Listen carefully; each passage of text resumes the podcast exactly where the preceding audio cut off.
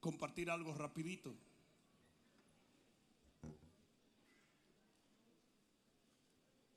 Hay momentos donde yo me pregunto el por qué el nacimiento de Jesús fue algo tan espectacular.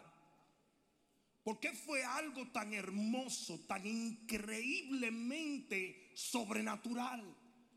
La realidad es que yo creo que Dios, al conocer todas las cosas, sabía muy bien que la Navidad sería celebrada por todas las generaciones. Y Él quería que ciertas cosas quedaran marcadas y aprendidas por su pueblo. Es por eso que el enemigo constantemente trata de distorsionar la Navidad para que nosotros nunca aprendamos esas lecciones y esos tesoros de sabiduría que el Señor quiso que nosotros aprendiéramos desde la primera Navidad. Y eso es lo que yo quiero poner en el corazón de ustedes brevemente. Porque yo creo que hay cinco tesoros de sabiduría, cinco enseñanzas en el nacimiento de Jesús que son literalmente distorsionadas por el enemigo a tal extremo que nosotros ni siquiera a veces sabemos el verdadero sentido de la Navidad. Y por eso voy a hablar de esas cinco cosas rapidito. La primera cosa que yo creo que el nacimiento de Jesús, de la manera en que tomó lugar, en la tierra nos enseña es que la grandeza real está en la humildad. Porque el Rey de Gloria, por lo cual todo subsiste, el que creó todas las cosas, vino a nacer en un simple pesebre. ¿Alguien entendió eso? Y tú sabes lo que el diablo hace en la Navidad. El diablo quiere que tú siempre estés evaluando cuánto dinero tienes. Ustedes saben por qué la gente se deprime en Navidad. Porque siempre está diciendo, pues este año no logré, este año no tuve. Óyeme bien lo que te voy a decir. Mientras más humilde de corazón seas, más sentido tendrá tu Navidad. Usted tiene que aprender a darle valor a lo que valor tiene. Usted tiene que aprender a comerse un pollo si no tiene para pavo pero comérselo con la dignidad, entendiendo que un día sí estaremos sentados a la mesa con el Cordero de Dios. Si el Rey de Gloria en la primera Navidad pudo nacer en un pesebre, entonces nosotros tenemos que aprender humildad. ¿Saben la cantidad de gente que ahora mismo está sufriendo en esta Navidad porque supuestamente no tiene el dinero, la casa, los bienes materiales? Jesús nació en un pesebre. ¿Y sabes quién es el que hace eso? El enemigo. El enemigo toma tu mente y te pone a divagar con cosas que no tienen valor. Ahora cuando usted le servía a él, su mente le pertenecía a él. Pero ahora que usted le sirve al rey de reyes y al señor de señores, usted tiene que pensar como Dios piensa. Y si en la Navidad primera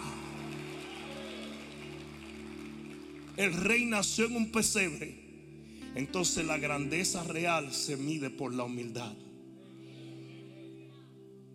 Tú puedes tener las mejores navidades que tú has tenido jamás si cambias tu mentalidad y dejas de fijarte en lo material y comienzas a enfocarte en lo que realmente tiene sentido. Eso valió en gloria a Dios allí.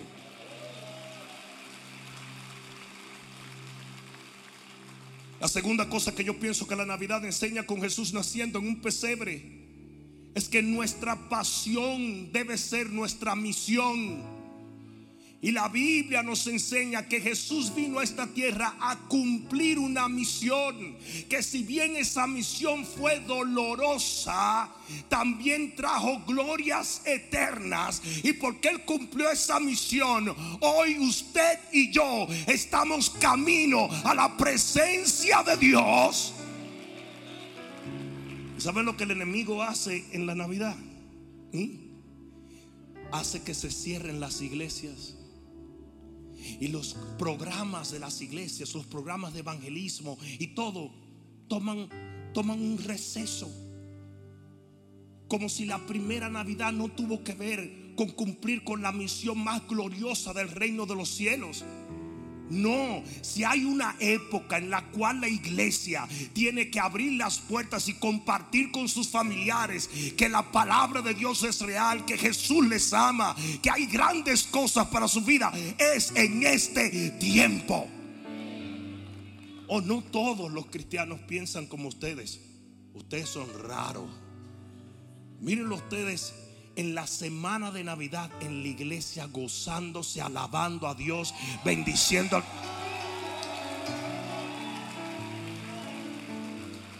Eso es precioso. Yo dije, eso es precioso.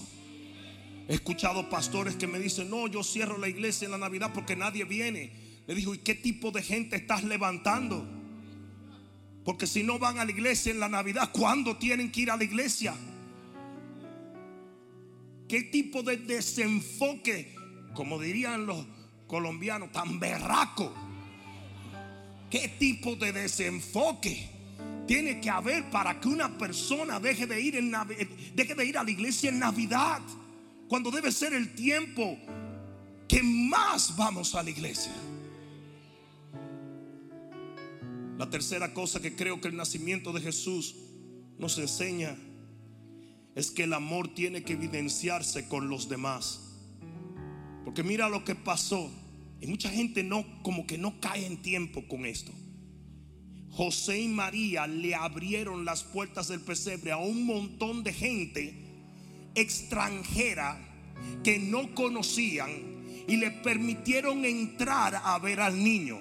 ¿Y sabes lo que lo que hace el enemigo en la Navidad? Que te pone a pelear con tus familiares y te pone disgustado. ¿Y por qué no vinieron a mi casa? ¿Y por qué no me regalaron esto? Y ya estoy harto de que me regalen media. ¿Desde cuándo la Navidad tiene que ver con esto? Usted tiene que abrazar y amar y bendecir a todo el que entre por la puerta de su casa.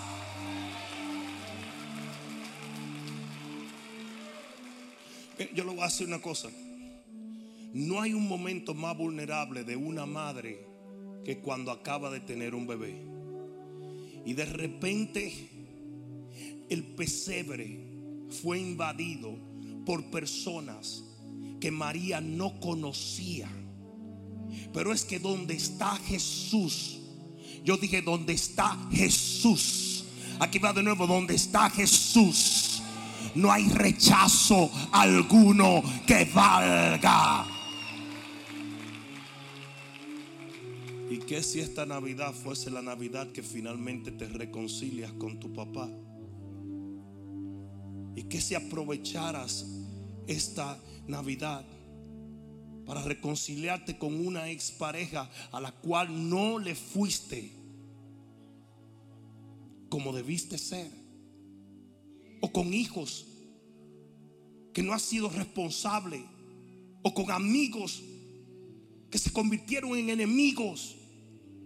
Si yo creo que Dios estaba tratando de enseñar algo, que aunque algunos te rechazan porque ellos fueron rechazados, porque ellos no le permitieron a una mujer embarazada posar en ninguna de las posadas. Y aunque ellos fueron rechazados, ellos decidieron no rechazar. Y porque decidieron no rechazar, ellos recibieron la bendición de la gente que vino en Navidad a donde ellos están. Yo no sé quién fue que yo vine a hablarle hoy. ¿O ustedes se creen que los sabios dijeron, hello, nosotros tenemos aquí un montón de billetes y se los trajimos? No. Dice que ellos entraron, vieron al bebé y dice, y lo adoraron con sus tesoros. O sea que ellos recibieron esta gente extranjera para luego recibir la bendición que ellos traen. Qué maravilloso sería que esta Navidad tú te reconcilias con todo aquel que tienes bronca. No están aplaudiendo, pero...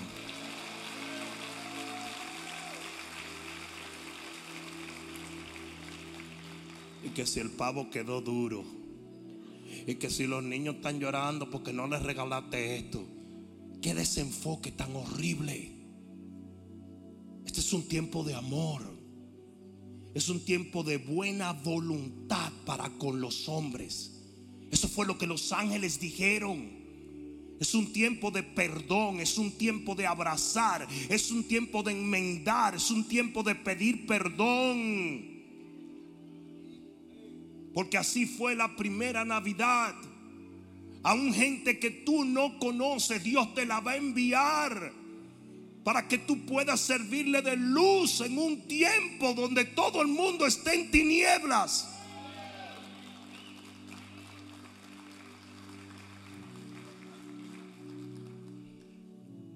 Hay mucha gente que siempre se va a las navidades para decir, ¿te acuerdas? En esa navidad fue que me peleé con el tío mío, más nunca he querido ver ese tipo en mi casa.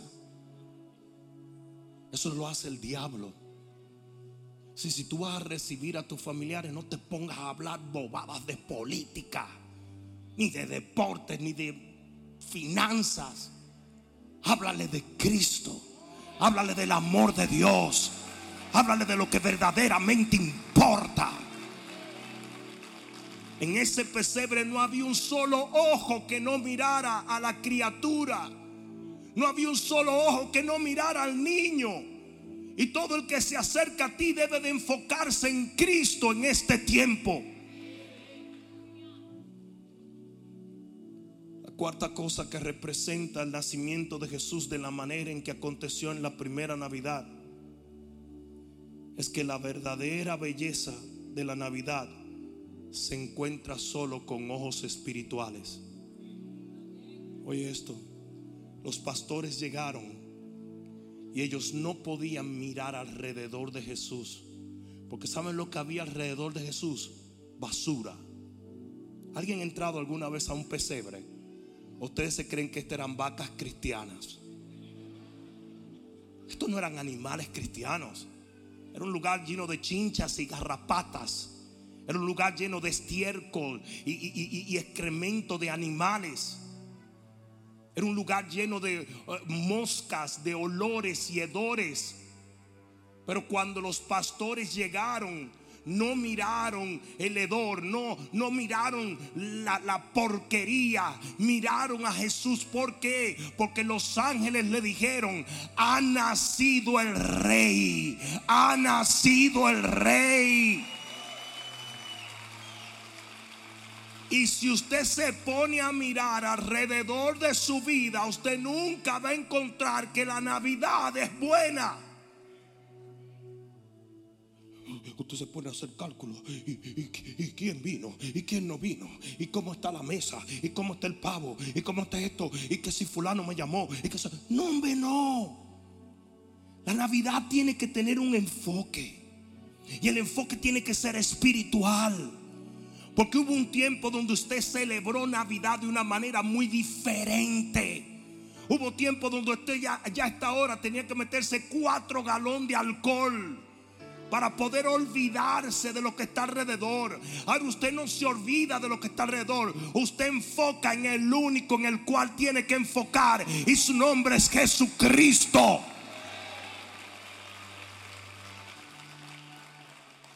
Los pastores llegaron y no se dice que los pastores dijeron, oye, está un poco desorganizado este pesebre, ¿sabe? No se dice que los pastores dijeron, ¿cómo es posible que un rey vaya a nacer en un pesebre? No, no, no, no dice que los pastores dijeron, ay, me ensucié. No, no, no, no. Todo eso fue irrelevante. Y para tú encontrar la belleza de la Navidad, usted tiene que verla con ojos espirituales usted tiene que alinear su mirada a lo que Dios determinó. Si la Navidad es la celebración del nacimiento de nuestro Señor, entonces eso es lo único que importa. No importa el pavo, no importa el pollo, no importa quién vino, quién dejó de venir, no importa nada, solo Él.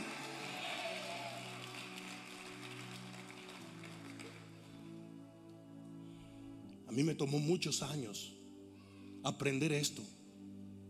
Pero tantos años pasando la Navidad en la iglesia, te comienza a convencer de cuál es el verdadero motivo de la Navidad. Se dice que en la ciudad de Londres se estaba haciendo un bautizo.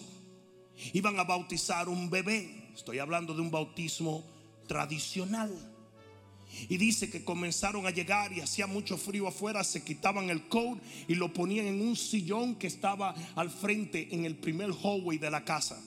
Entraron y cuando ya todo estaba listo comenzaron a buscar al niño y no lo encontraban. Y cuando de repente oyeron al niño gritando debajo de los coats, se dieron cuenta que todo el mundo iba tirando el coat y que no era un sillón, sino una cuna.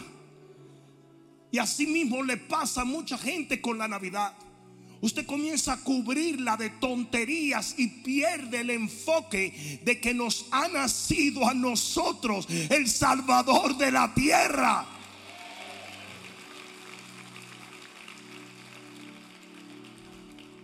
Para ver la belleza de la Navidad usted tiene que verla con ojos espirituales. Es por eso que yo te advierto, no celebres Navidad como la celebrabas antes. Y yo creo que la verdad es que tú lo has decidido, que no lo vas a hacer así porque estás aquí en la iglesia. Yo dije, estás aquí en la iglesia.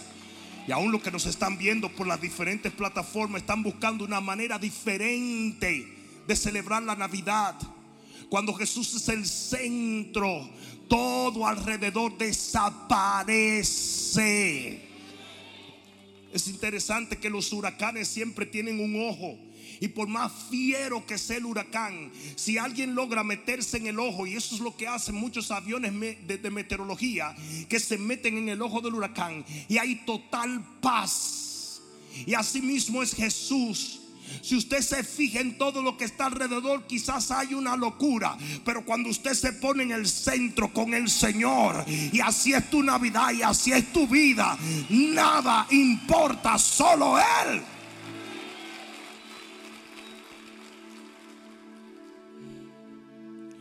Tanto, quizás la casa está un poquito sucia. Quizás este año no haya tantos familiares contigo, no sé. Quizás te mudaste de estado o estás lejos de tu país. Pero si tú te enfocas en Jesús, vas a encontrar la belleza real de lo que es la Navidad.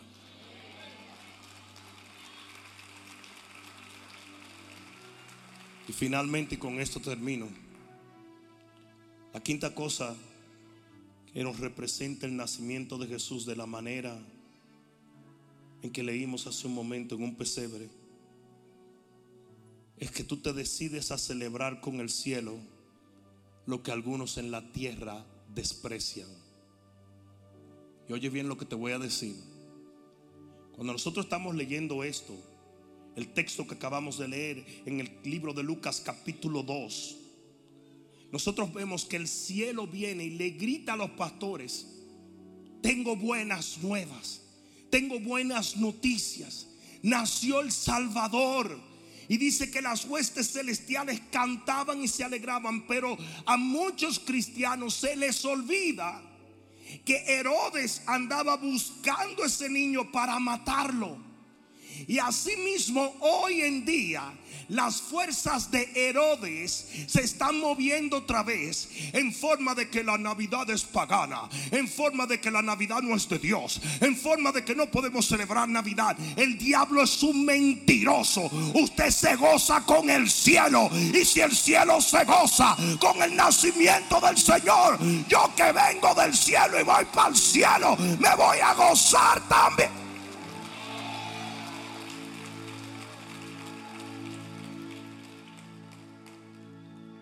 Es importante que entiendas que los ángeles le dijeron, gócense. Y alguien hubiera podido decir, sí, pero hemos sabido que Herodes anda buscando cómo matar al niño. Imagínate, los ángeles hubieran dicho, no te dije que te goces.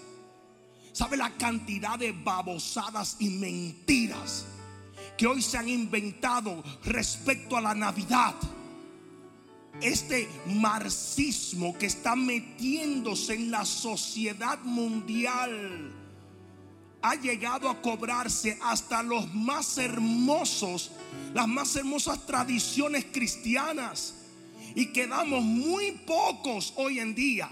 Que nos vale tres pepinos lo que diga cualquier baboso que no sabe lo que está hablando A mí no me importa lo que diga fulano, sutano, mengano. Los ángeles del cielo dijeron, regocíjense y yo me voy a regocijar. Ah, yo les voy a hacer una pregunta. Si los ángeles del cielo le dijeron a los hombres regocíjense y todavía el Señor no había crecido, todavía no había sanado un solo enfermo, todavía no había llenado con su espíritu a nadie, todavía no había ido a la cruz, todavía no había resucitado. Y los ángeles del cielo le dijeron a los hombres, regocíjense. Entonces, como nosotros que hemos sido lavados en sus sangres, libertados por el poder de su resurrección, sanados por la gloria de su espíritu. Dime cómo me vas a decir a mí que no me goce, que no alabe, que no glorifique.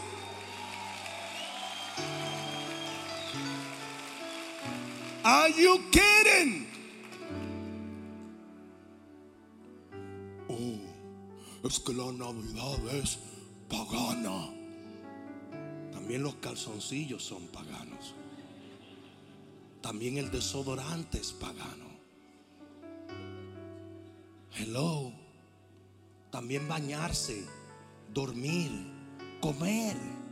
Fueron utilizados por paganos, por brujos, por satanistas.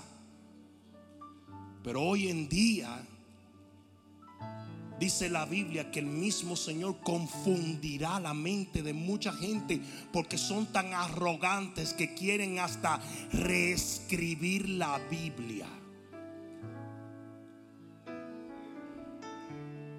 Lo mejor que puede existir en esta vida es un hombre o una mujer que ha aprendido a desechar la burda sabiduría de los hombres para aceptar solo la sabiduría de Dios.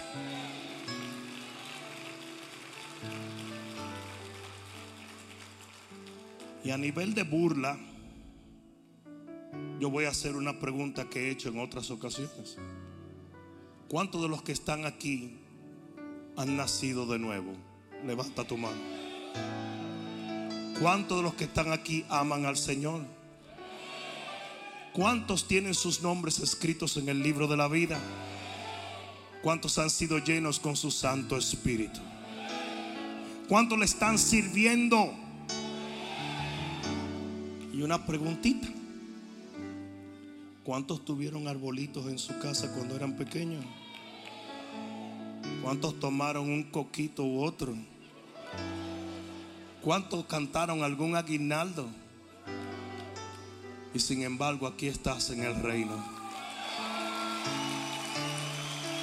Si se lo vas a dar, dáselo fuerte. Yo dije, si se lo vas a dar, dáselo fuerte. Es más, ponte de pie y dale un grito de victoria al Señor.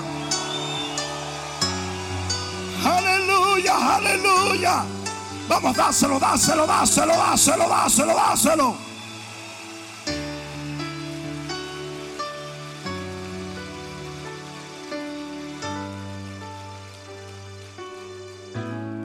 En un momento yo voy a llamar a todo el equipo a que venga.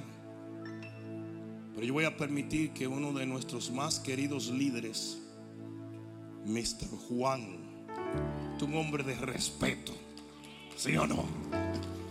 Juan Calderón, nos guíe en una oración y nos dé una última palabra antes del vacilón final. ¿Ok? ¿Están listos para un momento de vacilón navideño, verdad? Ahora, si tuvo bueno hace un rato, ahora le vamos a echar picante. Pero una cosa que quiero dejar en el corazón de cada uno de ustedes es esto. Celebrar lo que el cielo celebra es siempre una buena idea. Detestar lo que el cielo detesta es una excelentísima idea. No celebrar lo que aún tan claramente el Señor ordenó por sus ángeles, para mí es una deshonra a nuestra devoción por Él.